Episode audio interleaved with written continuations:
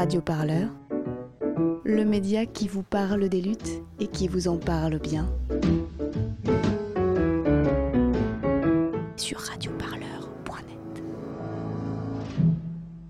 Avant tout, merci d'être venu. Pourquoi ce meeting? Donc c'est meeting pour Clément, pour Clément Méric. Alors juste un petit rappel des faits, on est dans un contexte bien précis. Du 4 septembre au 14 septembre, il y, aura, il a le procès qui a débuté donc depuis une semaine à peu près, des meurtriers de Clément Méric. Donc Clément Méric était un militant euh, syndicaliste et antifasciste qui a été tué par des militants néo-nazis le 5 juin 2013, après cinq ans d'instruction, euh, de lutte, de mobilisation de la famille, des proches, de ses camarades. Le procès a commencé ces derniers jours, il va se continuer la semaine prochaine. Donc ce week-end, c'est un temps où il n'y a pas de, séance. Et euh, ce temps de respiration, de repos, l'action antifasciste Paris-Banlieue voulait l'utiliser aussi pour en faire un moment politique. Il y a le temps judiciaire et l'action antifasciste Paris-Banlieue, donc l'organisation dans laquelle militait Clément Méric, voulait faire de ce moment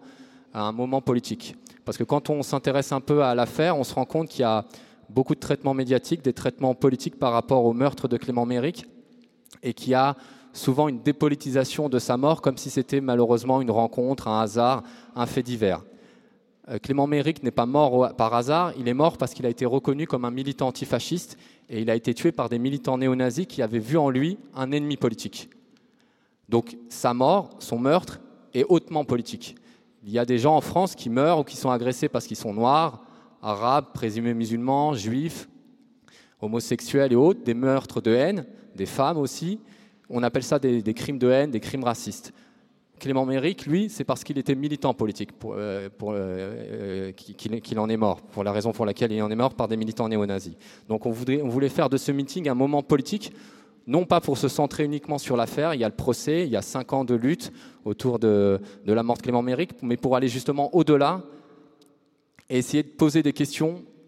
mettre en place euh, des initiatives, ou en tout cas poser des questions, mettre en avant des analyses qui souvent sont tues par les médias ou par les politiques, parce que tout ce qui concerne les violences d'extrême droite, si vous prêtez attention, ce ne sont que des faits divers. Des ratonnades, des violences racistes, homophobes,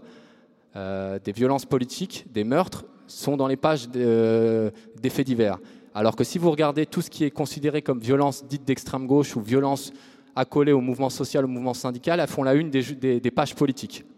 Donc en France, il y a une catégorie de meurtres et de violences qui sont politiques, qui sont réduits aux, pages de faits divers. Ce qui fait qu'il nous manque ce recul euh, d'analyse, de lier ces différentes agressions, ces meurtres à un climat spécifique, à des transformations sociales et politiques dans la société française. Et c'est voulu.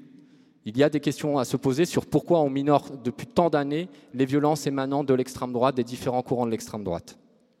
Donc si on s'intéresse au meurtre de Clément Méric, il faut le lier à la situation de l'extrême droite en France ces dernières années, il y a cinq ans, mais les années qui précèdent, et on a une montée en puissance des organisations d'extrême droite, des courants d'extrême droite, qui sont divers, mais qui, en tout cas, ils sont dans une montée en puissance et une montée en puissance de, des agressions et de violences. Rien que ces dernières années, donc la mort de Clément Méric n'a pas stoppé les organisations d'extrême droite. Au contraire, dans certains cas, ça a encouragé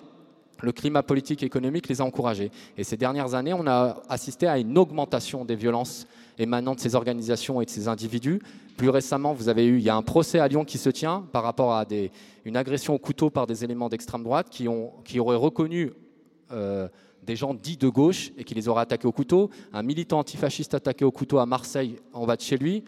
Euh, des gens dans le Nord qui ont été noyés, dont un camarade Hervé, on en parlera, et a été retrouvé noyé, c'est des militants d'extrême droite néo-nazis liés à Serge Ayoub, qui, était, qui est le chef de l'organisation dans laquelle militaient euh, les meurtriers de Clément Méric. Des agressions extrêmement violentes à Toulouse, à Nantes, on pourrait multiplier des attaques islamophobes contre des mosquées, des agressions contre des femmes, des, des homosexuels par rapport à la manif, pour tous. Donc, si on s'intéresse qu'aux faits divers, on ne comprend pas ce qui se passe. Ça pourrait être des éléments singuliers. Si on prend un peu de recul, on se rend compte qu'il y a une vraie dynamique de l'extrême droite et d'une incarnation par sa politique, c'est-à-dire la violence. Elle considère qu'elle peut frapper en toute impunité et augmenter ce type de violence. Donc le meurtre de Clément Méric, pour le comprendre, il faut comprendre l'extrême droite en France. Mais pour comprendre l'extrême droite en France, on ne peut pas juste s'intéresser à l'extrême droite, il faut comprendre aussi les interactions avec la société française, les transformations économiques, sociales, politiques, la gestion de plus en plus autoritaire du pouvoir, un consensus néolibéral, une casse sociale, des politiques ouvertement islamophobes, Donc l'extrême droite n'est pas, pas euh, hors sol, elle est ancrée dans, dans, un terrain, dans un terreau, et si la société donne des signes euh, positifs pour elle, elle agit et elle frappe. Et en même temps, tout comme on ne peut pas comprendre la société française qui n'est pas hors sol, il faut comprendre aussi le, climat politique en Europe et plus largement en Occident et même dans le reste du monde où on a des politiques d'une droitisation générale du champ politique au niveau international, des, autoritarismes, des répressions politiques à l'encontre des mouvements sociaux dans leur diversité et une hausse des mouvements racistes d'extrême droite en tant que tels. C'est pour ça que ce qu'on voulait y faire ici, c'était vraiment un, un moment politique du meurtre politique de Clément Méric. Ce n'est pas un hasard ce n'est pas une singularité, il s'inscrit dans une, dans une logique de l'extrême droite en France, et la logique de l'extrême droite en France s'inscrit dans une logique européenne et plus largement internationale. Donc tout le long de l'après-midi, on va avoir différents intervenants qui vont justement euh, euh, mettre en avant leurs différentes analyses, que ce soit au sein de l'extrême droite, de l'État, des violences dans les quartiers populaires, parce qu'on ne peut pas comprendre on a trop souvent mis à côté la question des violences des quartiers populaires comme laboratoire d'expérimentation sociale et de répression en dehors du reste du mouvement social et du reste de la société. Donc avoir différentes grilles d'analyse, différents points de vue qui permettraient justement d'avoir un recul et de mieux comprendre ce qui se passe. Et enfin, on aura des, points de vue des organes de, l'action antifasciste par banlieue, c'est quel type d'antifascisme dans lequel Clément s'inscrivait et quel type d'antifascisme il faut développer par rapport à la réponse par rapport au meurtre de Clément Méric, mais à d'autres types de meurtres et à d'autres violences.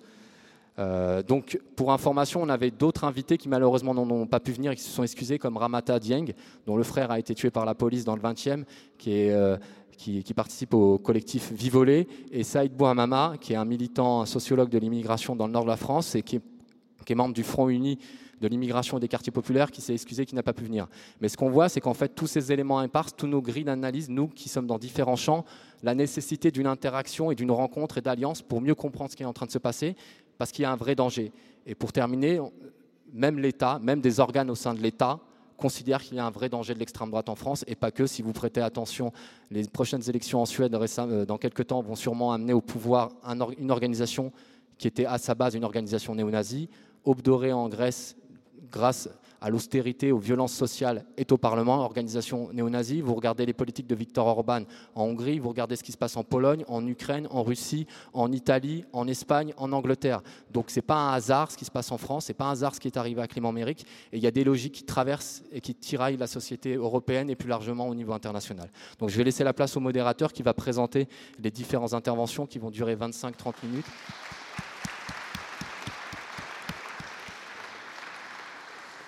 Ok, bonjour à toutes et à tous. Euh, donc on va commencer avec le premier intervenant tout de suite.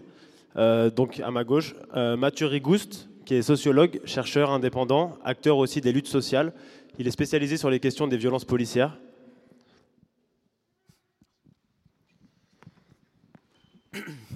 bonjour. du coup, comme ça vient d'être dit, je fais de la recherche indépendante en sciences sociales. Je le fais depuis, euh, en, participant aux luttes et puis, euh, et puis euh, depuis mes galères perso, depuis chacun on a ses situations de précarité. Enfin, du coup, je suis pas prof à la fac, je suis. bref, je, me débrouille comme je peux, quoi. Et hum, c'est pour dire que du coup, ces recherches, elles sont, leur but, elles sont, elles sont conçues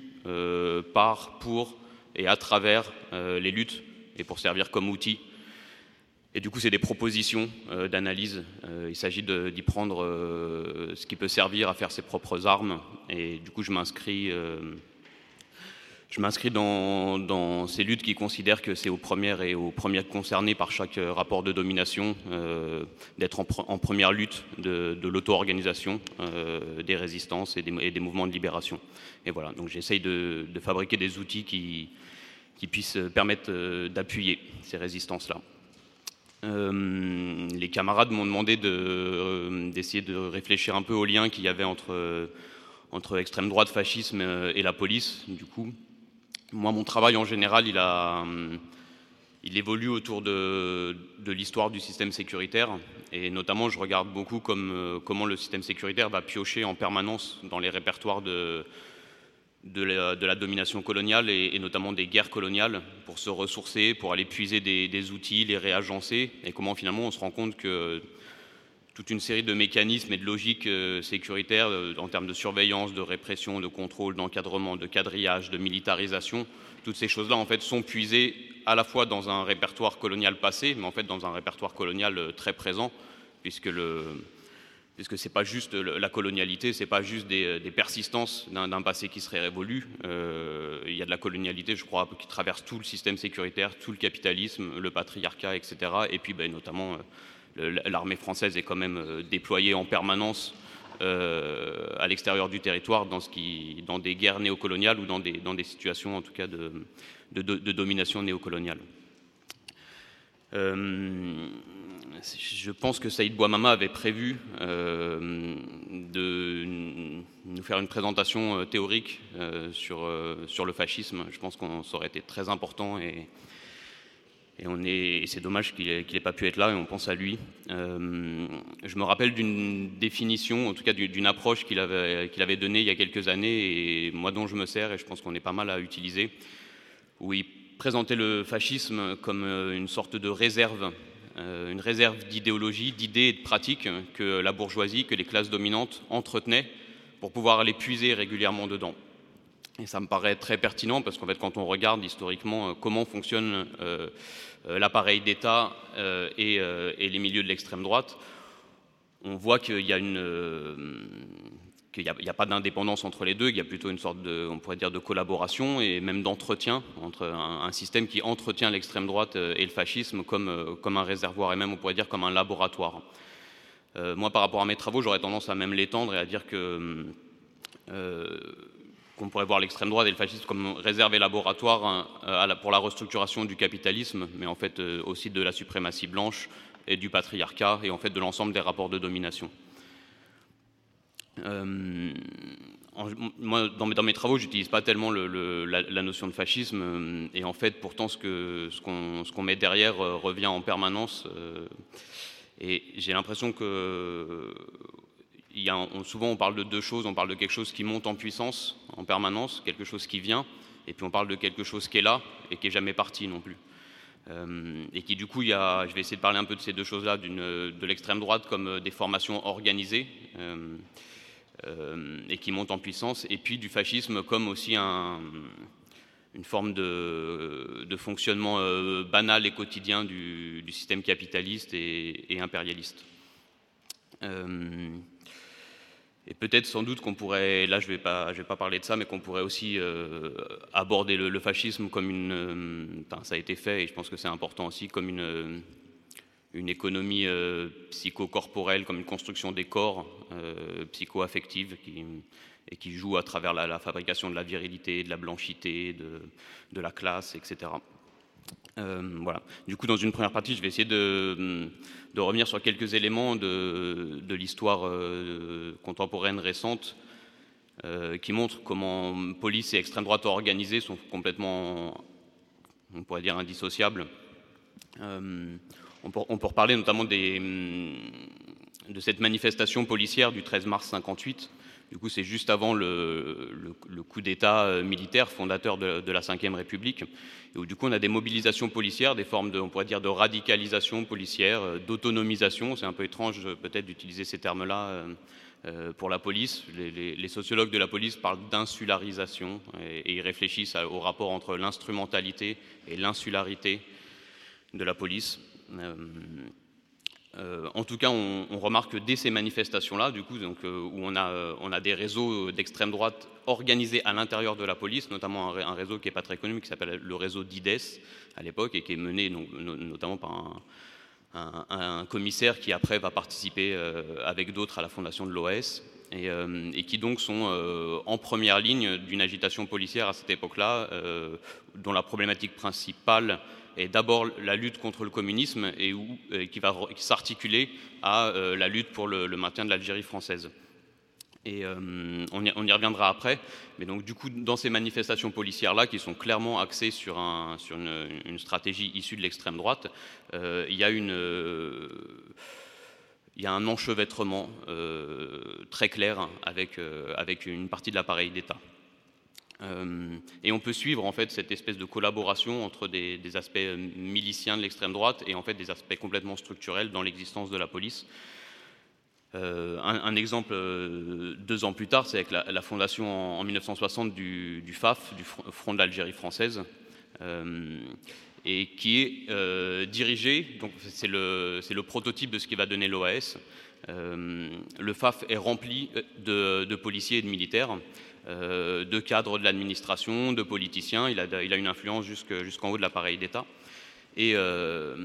le, dirigeant du, Front de l'Algérie française, du FAF, euh, est le Bachaga Boualam, qui est le, numéro 2 de l'Assemblée nationale entre 58 et 60. du coup, pour bien montrer que ça, va vraiment jusqu'en haut de l'appareil d'État, on ne parle pas de, de réseau On pourrait suivre aussi l'histoire du SAC, du service d'action civique, qui est au départ euh, une, milice euh, du gaullisme, mais qui en fait, euh, tout au long de, la Ve République jusqu'au début des années 80, en fait, va servir de, courroie de transmission pour toute une série de pratiques, de diffusion d'idées, de coups tordus, et en fait, qui est une milice du pouvoir et qui recrute directement et dans l'extrême droite et dans le banditisme et dans la police et dans l'armée. Et euh, donc, une, histoire qu'on rattache souvent au, réseau Pasqua, mais en fait qui, a été, elle encore, euh, complètement incrustée dans, l'histoire de l'appareil d'État français. On pourrait s'intéresser euh, à l'été 73 et à, cette série de, violences racistes dans le sud de la France, mais pas que. On, pense à Grasse, mais en fait, il y a des choses à Toulouse, à Paris où en fait on a l'impression d'un déferlement de, oui, d'une violence raciste d'anciens pieds noirs dont, on a présenté comme ça, on a du mal à le comprendre. Et en fait, on retrouve dans ces réseaux-là euh, beaucoup de policiers euh, et de gens qui en fait euh, sont dans une optique de continuer la guerre d'Algérie en France. et où on voit que en fait, cette violence raciste en fait va être, comment on pourrait dire, va être prise en charge quelques années plus tard par la police. La police va euh, assurer euh, ce, travail d'écrasement que les, que, les, que les, nostalgiques de l'Algérie française euh, assuraient en tant que civils ou que, ou que réseau quasi mafieux. Bon, encore enchevêtré avec tout ça, on pourrait parler du réseau Honneur de la police, euh, qui fait parler lui dans les années 70, début des années 80, mais où en fait on a retrouvé, euh, là dans le courant des années 2000, euh, sur, des, sur les vitres de, véhicules de police, des, du coup des, agents de police qui, trouvaient ça pertinent d'écrire Honneur de la police sur le. Enfin bon, bref, qui, montre que le et l'idée est sans aucun doute la, ce, qui, fait exister ces réseaux est, bien entendu toujours présent. quand le SAC a été dissous, on a retrouvé euh, très rapidement une organisation très comparable euh, qui s'appelle le MIL, le Mouvement Initiative et Liberté, et qui en fait euh, est la restructuration de ces réseaux et de ces pratiques-là dans les années 80 et et qui est, difficile à suivre depuis, mais, euh, qui existe toujours et qui, euh, qui s'était un, peu, euh, mis sous les projecteurs au moment de l'affaire Tarnac, tout ça, puisque, par exemple Madame Alliot-Marie allait directement faire des, conférences devant le MIL et, où on voyait très bien que le, que le MIL n'était pas du tout une sorte de milice éloignée du pouvoir, mais plutôt quelque chose de complètement traversant Bon, et bien sûr, bah, pour arriver jusqu'aujourd'hui, je ne vais pas m'étendre sur, le, sur la, place du FN et des identitaires dans la police ou la place de la police euh, dans le FN et les identitaires. C'est des choses qu'on connaît bien, euh, et puis notamment qui avaient été appuyées par, euh, l'année dernière par la, sortie d'un chiffre qui parlait de plus de 50% de policiers qui assumaient de, voter FN, donc un, chiffre qu'on peut, qu'on peut imaginer plus, élevé. Quoi. Euh, voilà, donc je donnais un peu ces pistes-là pour essayer de montrer qu'on a, on a un lien structurel, socio-historique, dans le entre la police et l'extrême droite, et qu'on est bien entendu, comme ça a été dit, pas du tout dans le fait divers, mais ni même dans l'accident. Euh, le fonctionnement de l'appareil d'État, et en fait de l'appareil d'État en système capitaliste, raciste, patriarcal, euh, est d'entretenir l'existence de, de l'extrême droite et du fascisme comme une, comme, un, comme une plateforme de restructuration. Euh, voilà. Alors après, moi par rapport à mon travail, je m'intéresse aussi à, la manière dont ce qu'on pourrait appeler cette espèce de fascisme diffus dans les pratiques et dans une sorte de, banalité du mal qu'on observe dans la société sécuritaire. Et où là, il me semble que ce fascisme qui est déjà là et qui est jamais parti, euh, il s'exprime notamment dans le, système, dans ce qu'on appelle la suprématie blanche, donc le, système de, des privilèges accordés à, à, la classe, à la caste euh, des, personnes désignées comme blanches, construites comme blanches, euh, et du coup à l'écrasement des classes, des strates sociales construites comme, non blanches. Ça, ça passe donc notamment, je crois, enfin, les, choses auxquelles il, faut, il me semble euh, indispensable de s'intéresser, dans le fonctionnement de la police quotidienne dans les quartiers populaires, euh, on a, au-delà d'un, bien entendu, un système de domination euh, qui vient appuyer un système d'exploitation, mais je pense qu'on pourrait même quand on regarde les, pratiques quotidiennes, parler en fait d'un système de persécution et dont le but est réellement l'écrasement des formes de vie dans les quartiers populaires, euh, et qui va, si on l'associe avec, le fonctionnement de la prison, euh, qui confine à un système même d'élimination sociale, voire physique. Et, euh, que je pense qu'on aurait vraiment tort de dissocier ça de, ce qu'on peut appeler le fascisme, en tout cas de, croire que l'extrême droite serait quelque chose qui fonctionnerait à part de, ce système d'écrasement. Il faut bien entendu le lier aux chasses policières euh, aux migrants et au fonctionnement de la frontière dans le capitalisme sécuritaire, la frontière comme marché et la frontière comme, euh, pareil, comme appareil d'écrasement, d'écrasement de la vie. Euh, et où bien là encore, on, pourrait passer beaucoup de temps à décrire les, enchevêtrements entre la police et l'extrême droite à Calais, à Vintimille, à Porte de la Chapelle, etc. En fait, partout où la, police euh, euh, tente de, contrôler les migrants. Euh, voilà. Il me semble que ce, fascisme qui est déjà là, il passe aussi par, par l'islamophobie, par ce système d'écrasement des personnes considérées, identifiées comme, comme musulmanes, et qui bien entendu s'articule à la négrophobie et à la, à la romophobie et sans aucun doute historiquement à l'antisémitisme aussi. Euh, je reviens sur l'islamophobie. Euh, si, on regarde un peu ce qui s'est passé avec, euh, avec l'état d'urgence, on a donc vraiment une espèce de l'émergence d'une de, nouvelles formes d'encadrement des quartiers populaires qui passent par, ces, dispositifs d'écrasement et où on, donc on a pu comptabiliser plusieurs milliers, je crois que ça montait presque à, à, 5000 euh, perquisitions fracassantes, des, policiers qui débarquent, qui explosent la porte des appartements et puis en fait qui viennent traumatiser des familles entières. très très généralement sur simple dénonciation d'une apparence de même pas des fois c'est même pas de pratique hein, musulmane c'est simplement de quelqu'un qui aurait laissé un peu pousser sa barbe etc et donc ces pratiques-là qui aussi nous renvoient à toute une, toute une histoire, euh, toute une histoire de la police euh, et, des, et, des, corps d'exception. Euh, voilà, pour avancer un peu, parce qu'on n'a pas des masses de temps, je vais essayer de dégager un peu de ça, ce qui dans mon travail me semble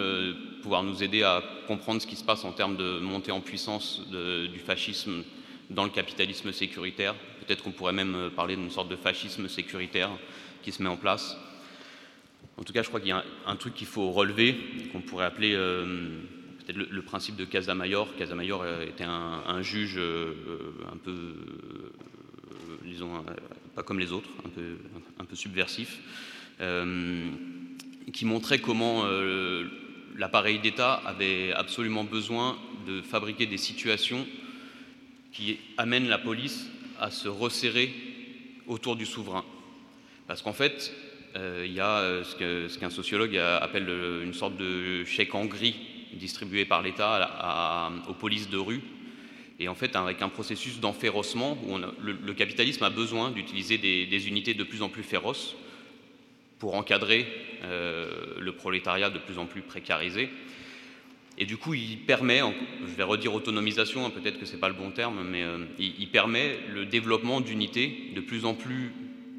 autonomisé. On pense au bac hein, notamment, mais pas que. et du coup, il y a un jeu de laisser faire organisé. On fabrique des unités féroces, on les met dans des situations d'enférocement, et il faut faire en sorte que quand même les chiens de garde restent autour du souverain. Et cette logique-là, bon, bien entendu, elle, traverse toute l'histoire de la police et de l'État, mais elle devient encore plus cruciale dans, un système sécuritaire qui, en fait, euh, utilise en permanence et de plus en plus la violence policière comme, technique de contrôle social euh, normal. Et où, en fait, on a l'impression que, presque, je le dis, je le disais par, provocation, mais ça, me paraît de moins en moins, où on a l'impression que la biopolitique et la gestion de la vie des gens, c'est vraiment devenu presque euh, quasiment un truc de classe moyenne, et qu'en fait, dans, les quartiers populaires, euh, c'est plus l'enjeu, en fait. Le, système sécuritaire, a, comme s'il avait, avait plus besoin de passer par ça, ou qu'en tout cas, il y avait un, retour en force d'un régime politique qui passe par euh, la coercition et l'écrasement, et qui s'assume comme tel, qui fait, fait même plus semblant. Et, du coup, ça pour redonner des exemples de, ça, bah, dans ces manifestations policières qu'il y avait euh, en mars 58, euh, euh, c'est ça qui permet à, qui amène Papon à l'époque à, concéder à cette police-là le, couvre-feu. Et du coup, on a des, enquêtes sur, sur la mise en place du, couvre-feu en 58, où on voit qu'en fait, il n'est pas vraiment appliqué, pas à certains endroits, qu'à à, d'autres, en fait, on fait semblant de l'appliquer, mais que enfin en tout cas que c'est plutôt régi par des formes de fonctionnement autonome des unités de police dans certains quartiers de Paris, mais que le couvre-feu n'est pas appliqué partout. Et en fait, on se rend compte que c'était une exigence, une revendication euh, de, cette police de plus, en plus, euh, de plus en plus fasciste, et que le pouvoir, euh, avec à sa tête Papon, donc là vraiment on ne peut pas faire semblant de ne pas voir comment se structure le pouvoir, leur lâche le couvre-feu, comme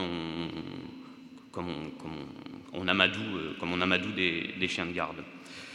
Et de cette manière-là, on peut regarder aussi, c'est sûrement pas le, seul angle d'analyse pour comprendre ce qui s'est passé le 17 octobre 61, mais il s'est sans doute aussi passé quelque chose de cet ordre-là, c'est-à-dire que le pouvoir, et encore une fois euh, Maurice Papon, euh, mais pas que lui, hein, il, est, il, est, exemplaire de ça, mais en fait il, est, un rouage d'une machine d'État euh, où on, peut considérer que d'une certaine manière, le, pouvoir a, sacrifié euh, la manifestation euh, des Algériens et des Algériennes dans Paris, les a sacrifiés à la police et à une police de plus en plus radicalisée dans le contexte de la guerre d'Algérie, de la guerre de libération algérienne. J'ai l'impression que cette logique-là, elle, est vraiment régulièrement en premier plan de ce qui se passe depuis une dizaine, une quinzaine d'années en France, où du coup, en France et dans la plupart des sociétés impérialistes qui jouent avec le développement d'unités féroces, c'est-à-dire qu'en permanence, il faut leur sacrifier euh, des corps. Et leur sacrifier des corps, ça passe par l'impunité judiciaire notamment. Ça passe par le fait qu'ils peuvent tuer 15 à 20 personnes, des habitants des quartiers populaires euh, quasi exclusivement, des, hommes, euh, des jeunes hommes noirs et arabes quasi exclusivement. et la manière dont la justice couvre de manière implacable et systémique euh, ces meurtres euh, me semblent fonctionner comme une sorte de sacrifice. On offre euh, à ces polices radicalisées, à, cette police féroce, la possibilité de continuer à fonctionner comme elle fonctionne et de continuer à revendiquer de plus en plus d'autonomie et de droit à la férocité. Et donc là, bien entendu, ça résonne avec ces manifestations policières euh, qu'on a vu en, 2016 et, en fait qui sont, qui sont elles aussi en fait assez exemplaires et qui ne devraient pas euh, cacher le fait qu'on a ces phénomènes-là un peu partout. Dans la plupart des grandes villes de France, il y a des groupes de policiers organisés euh, qui sortent dans la rue, qui viennent exiger que la justice les couvre encore plus, et notamment d'autres groupes. C'est un peu, c'est intéressant aussi peut-être de regarder. Après, je vais essayer de, de, terminer, mais euh, bah, par exemple, on a, l'émergence de groupes de, femmes de policiers euh, qui euh, font un travail idéologique d'appui à, la production de l'impunité. et c'est assez intéressant de voir ça dans l'histoire de la contre-insurrection, parce que vraiment la contre-insurrection a utilisé ça à différentes époques, une espèce d'instrumentalisation patriarcale de, la férocité policière. voilà, dans ces, dans ces logiques qu'on a à l'œuvre, donc je l'ai dit, on a monté en puissance des forces spéciales dans l'armée, mais de ce qui correspond dans la police, donc de ces unités les plus féroces, et donc de leurs idées et de leurs pratiques. et peut-être du coup sur ce débat-là de, de, sociologues entre instrumentalité et insularité de la police, eh ben, il semblerait qu'on ait de plus en plus une instrumentalisation de l'autonomisation de la police. C'est-à-dire que euh, là, ces, groupes de policiers qui sortent dans la rue pour revendiquer, casquer, euh, casquer euh, cagoulés et armés, il n'y a pas juste un laisser-faire. Il y a un accompagnement. On le voit dans, les, logiques des, syndicats de police, la manière dont ils se positionnent par rapport à ces, sorties dans la rue de, de, la police. Mais en fait, on le voit jusque dans les, préfectures, jusqu'en dans les hautes sphères administratives de l'État il y a un accompagnement de ça. Ce n'est pas, une, dérive euh, extérieure euh, au système économique et politique. Ça va avec. Euh, voilà. Je crois qu'il faut regarder dans tout ça la persistance aussi de cette espèce de logique coloniale de, division du prolétariat, de division des classes populaires, où la police dans le système sécuritaire continue, et peut-être euh, toujours plus, à jouer ce jeu de division raciste euh, des classes populaires. Euh, et du coup, là, il faut, bon, j'en ai parlé tout à l'heure, mais d'appui à, l'existence d'un système de privilèges pour les strates blanches des classes populaires. Voilà, j'en arrive à peut-être, bah, pour conclure, il me semble qu'il y a hum, se joue dans cette histoire, si on la prend de manière très très longue, la répétition euh, de phases d'utilisation de, la, violence par les classes dominantes euh, qu'on peut repérer à plusieurs époques euh, de l'histoire du capitalisme, ou peut-être du dans, le stade de fondation du capitalisme, c'est-à-dire à travers l'esclavage et la colonisation, et puis, euh, et puis la, chasse aux sorcières, enfin, et la restructuration du patriarcat, le capitalisme se met en place comme un vaste système de dépossession, dépossession d'accès euh, aux communs, les terres, les rivières, les forêts, tout ce qui permettait à la paysannerie euh, une forme d'autonomie et puis une forme d'indépendance. donc empêcher l'accès à ces formes d'autonomie, bien entendu pour, bah, en mettant en dépendance, obliger euh, ce, qui va devenir le prolétariat, à aller euh, se faire embaucher dans ce, qui va devenir, ce que vont devenir les usines, etc., les, fabriques, les usines, etc.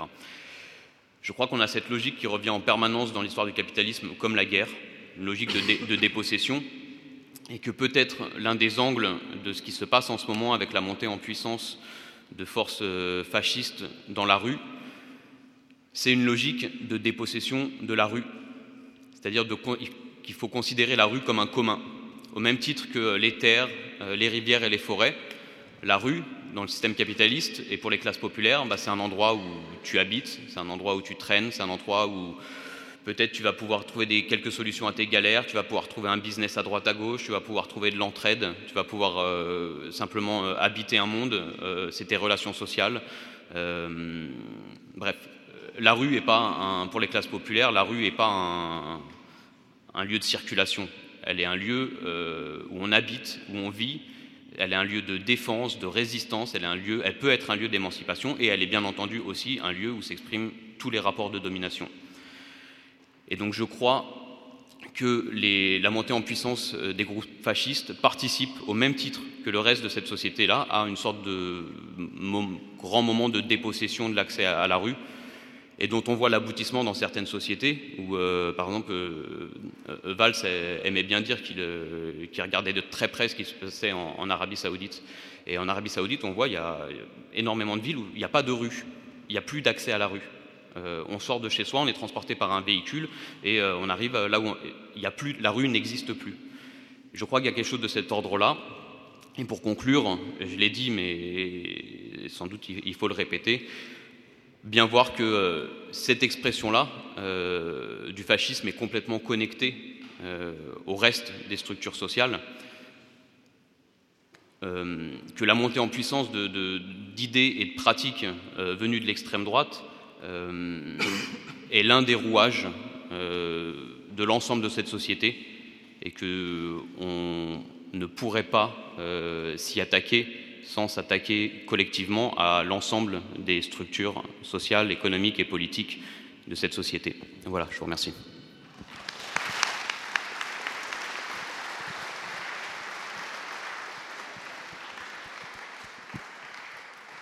Radio Parleur, le son de toutes les luttes. Ah d'accord